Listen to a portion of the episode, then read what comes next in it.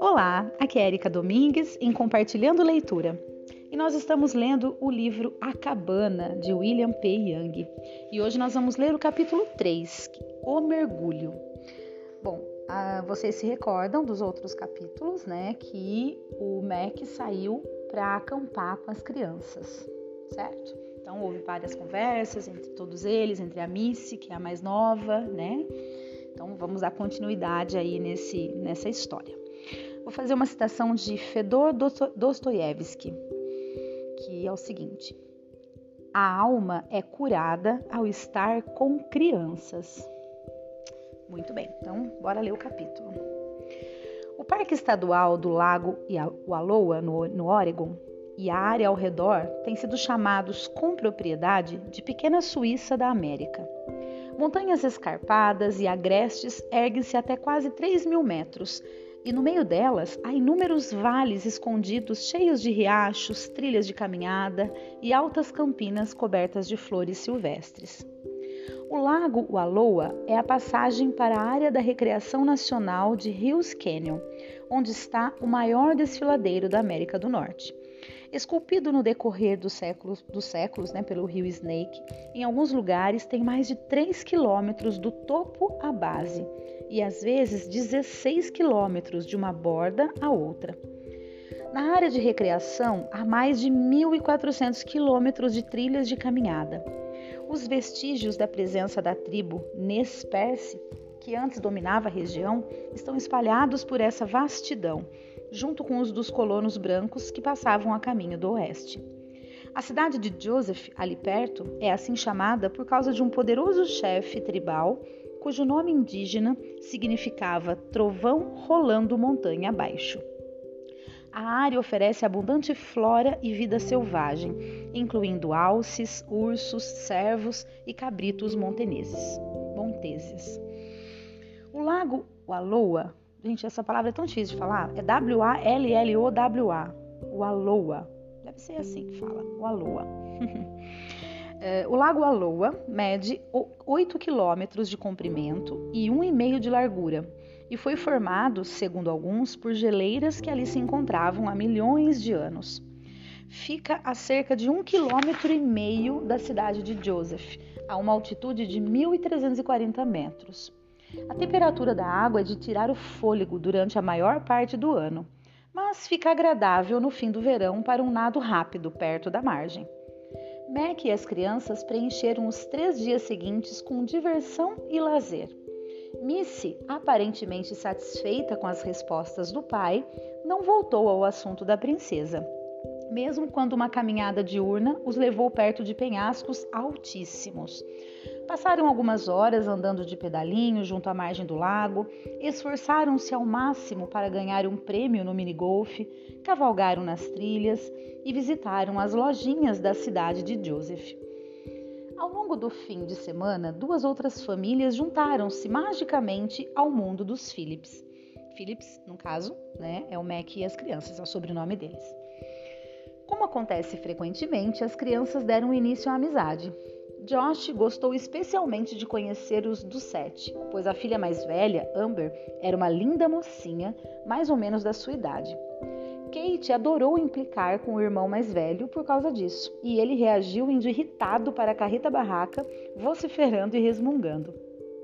Amber tinha uma irmã, Amy, apenas um ano mais nova do que Kate, e as duas passaram a brincar juntas. Vicky e Emil dos Sete tinham viajado de sua casa no Colorado, onde Emil trabalhava como agente policial do Serviço de Pesca e Vida Selvagem, e Vicky cuidava do lar e do filho caçula, JJ, que agora tinha quase um ano. Os dos sete apresentaram Mac e os filhos a um casal canadense que haviam conhecido antes, Jesse e Sarah Madison. Pareciam tranquilos, despretensiosos, e Mac gostou deles à primeira vista. Os dois trabalhavam como consultores independentes, Jesse na área de recursos humanos e Sara na de administração. Missy ligou-se logo a Sara e as duas costumavam ir ao acampamento dos do Sete para ajudar Vicky com JJ. O domingo nasceu radioso e todo o grupo se empolgou com a ideia de pegar o teleférico do lago Wallowa até o topo do Monte Howard, 2.484 metros acima do nível do mar. Jesse e Sarah convidaram todos para almoçar em um restaurante no topo da montanha. Depois passariam o resto do dia caminhando até os cinco pontos de observação e os mirantes. Armados de máquinas fotográficas, óculos escuros, garrafas d'água e protetor solar, partiram no meio da manhã. Como já imaginavam, fizeram uma verdadeira festa com hambúrgueres, batatas fritas e milkshakes no restaurante. A altitude estimulou o apetite. Até Missy conseguiu devorar um hambúrguer inteiro e a maior parte das outras guloseimas. Depois do almoço, caminharam pelas trilhas até os mirantes próximos. Dali se divisa divisava um panorama deslumbrante que ia até o horizonte, semeado de pequenas cidades. No fim da tarde, estavam todos cansados e felizes. Missy, que Jesse havia carregado nos ombros até os dois últimos mirantes, dormia no colo do pai, enquanto chacoalhavam no teleférico de descida. Este é um daqueles momentos raros e preciosos, pensou Mac, que pegam a gente de surpresa e quase tiram o fôlego. Se Nant estivesse aqui, seria realmente perfeito. Ajeitou o peso de Missy numa posição mais confortável para ela e tirou o cabelo do rosto da menina para olhá-la. A sujeira e o suor do dia só faziam estranhamente aumentar seu ar de inocência e sua beleza. Por que eles têm de crescer? pensou ao dar um beijo na testa da filha. Naquela noite, as três famílias se reuniram para um último jantar juntos. Mais tarde, os adultos sentaram-se bebericando café ao redor de uma fogueira, enquanto Emil contava suas aventuras em operações contra quadrilhas de contrabando de animais em extinção. Era um narrador hábil e sua profissão oferecia um enorme elenco de histórias hilariantes. Tudo era fascínio e Mac voltou a ser inundado por um intenso bem-estar. Como acontece frequentemente quando uma fogueira de acampamento arde por muito tempo, a conversa passou do humorístico para o mais pessoal. Sarah parecia ansiosa para conhecer melhor o resto da família de Mac, especialmente Nan. Como ela é, Mackenzie? Mac adorava exaltar as maravilhas de sua Nan. Aí ele disse: Modéstia à parte, Nan é linda por dentro e por fora. Sorriu encabulado e viu os dois olhando afetuosamente para ele. Estava realmente com saudade de sua mulher. O nome completo dela é Nanette, mas quase todo mundo só a chama de Nan. Tem uma tremenda reputação na comunidade médica, pelo menos no Noroeste. É enfermeira e trabalha com pacientes terminais de câncer. É um trabalho duro, mas ela adora. Bom, Nan escreveu alguns textos e tem feito palestras em congressos. Verdade? perguntou Sara. Sobre o que ela fala? Ele respondeu: Ela ajuda as pessoas que estão diante da morte a pensarem no relacionamento com Deus. Eu adoraria ouvir mais sobre isso, encorajou Jesse enquanto atiçava o fogo com um graveto, fazendo-o avivar com vigor renovado. Mac hesitou. Por mais que se sentisse à vontade com aqueles dois, não os conhecia de fato, e a forma como a conversa se aprofundara o deixava meio inquieto. Procurou responder de maneira sucinta. Não é muito melhor nisso do que eu. Acho que ela pensa em Deus de modo diferente da maioria das pessoas. Ela até o chama de papai porque se sente muito íntima dele, se é que isso faz sentido para vocês. Claro que faz, exclamou Sara, enquanto Jesse confirmava com a cabeça. Toda a sua família chama Deus de papai? Não, respondeu Mac rindo. As crianças às vezes chamam, mas eu não me sinto confortável com isso. Parece um pouco familiar demais para mim. De qualquer modo, Nan tem um pai maravilhoso e por isso acho que é mais fácil para ela. A coisa havia escapado e Mac estremeceu por dentro, esperando que ninguém tivesse percebido, mas Jesse o olhava com interesse. Seu pai não era maravilhoso? perguntou com gentileza. É, Mac fez uma pausa. Acho que se pode dizer que ele não era maravilhoso. Morreu quando eu era criança de causas naturais. Riu, mas o som foi oco. Olhou para os dois. Aí ele continuou: Bebeu até morrer. Lamentamos muito, disse Sara afetuosamente.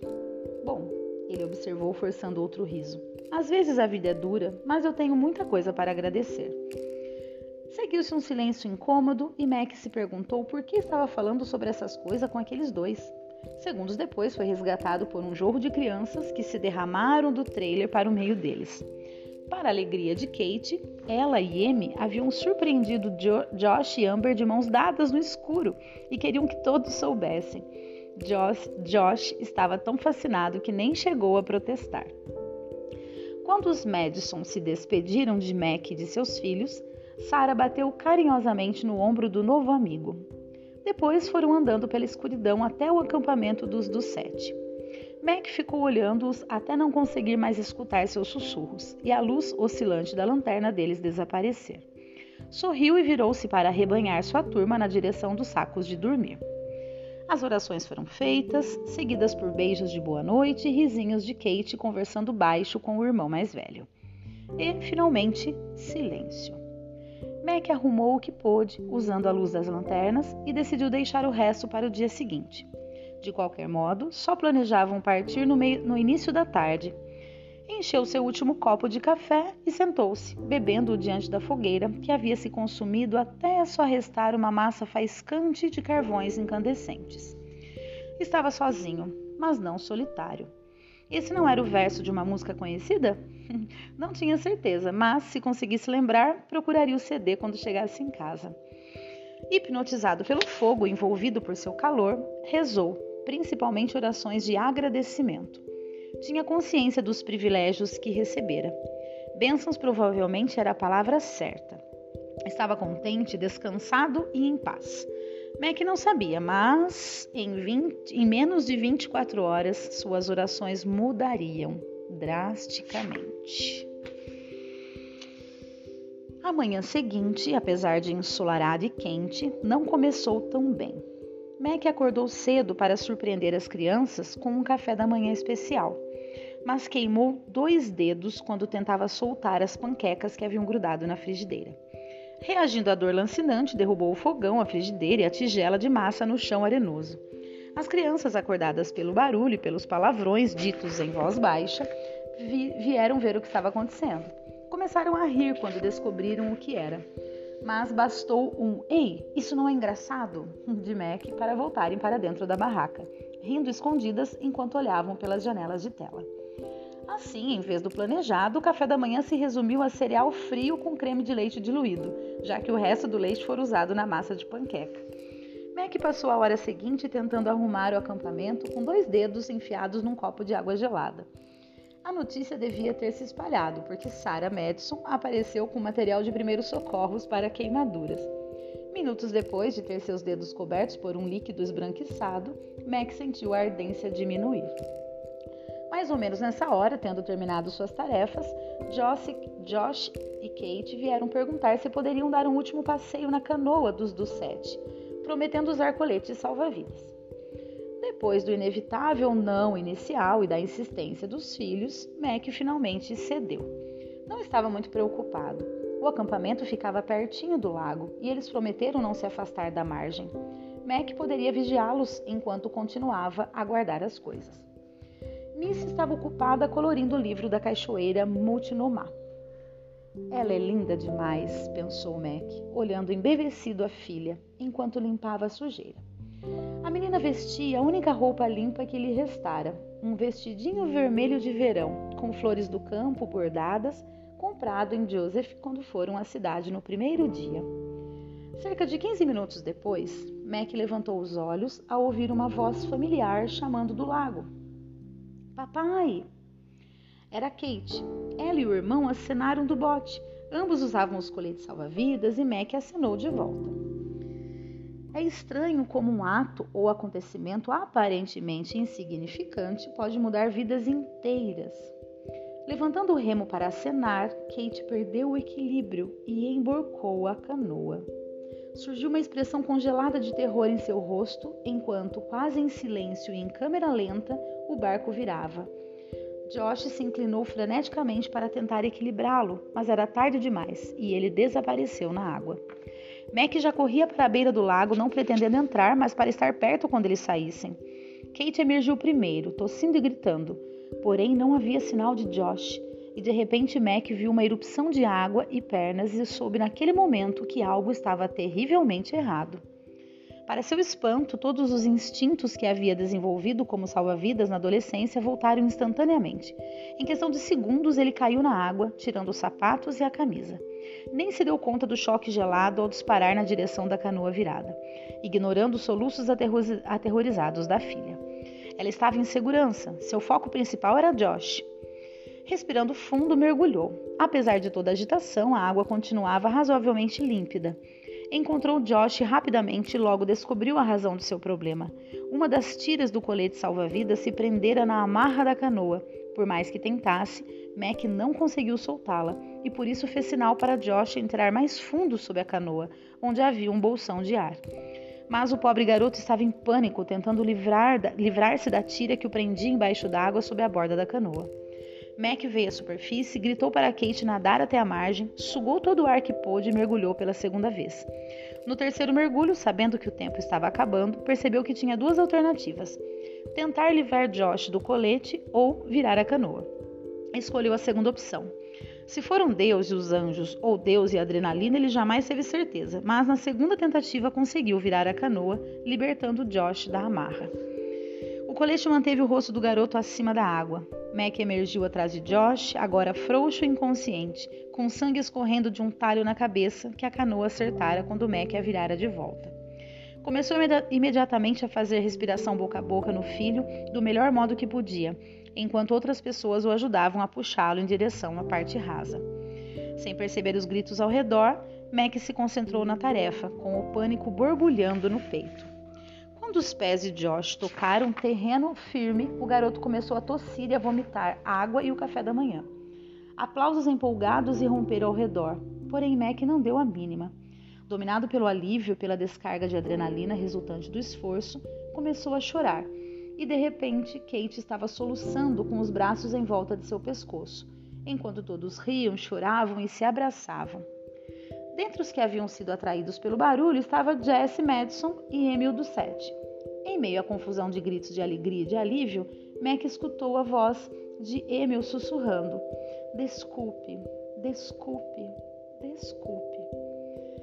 A canoa era dele, poderiam ter sido seus filhos. Mac o abraçou e disse, quase gritando em seu ouvido: Pare com isso, não foi culpa sua, estão todos bem. Emil começou a soluçar com as emoções subitamente liberadas de uma represa de culpa e medo contidos. Uma tragédia fora evitada. Pelo menos era o que Mac pensava. Ai, acabou o capítulo. Meu Deus, o que, que vem pela frente, né? Olha só que loucura. Já tinha acabado, final, praticamente estava no fim do final de semana já, né? Já tinham se divertido bastante. E aí as crianças resolveram fazer um passeio de canoa Aí, ao acenar para o pai, a canoa virou, tudo isso aconteceu, mas tem mais água para rolar debaixo dessa ponte aí, dessa história, né? E mal nos espera aí a, o próximo capítulo que se chama A Grande Tristeza. Aí a gente vai entender aí o que aconteceu de fato logo depois dessa, desse, desse episódio, né, do problema aí no lago com as crianças maiores. Muito bem, pessoal, é isso. Espero que vocês estejam gostando. Um grande abraço e até o próximo áudio.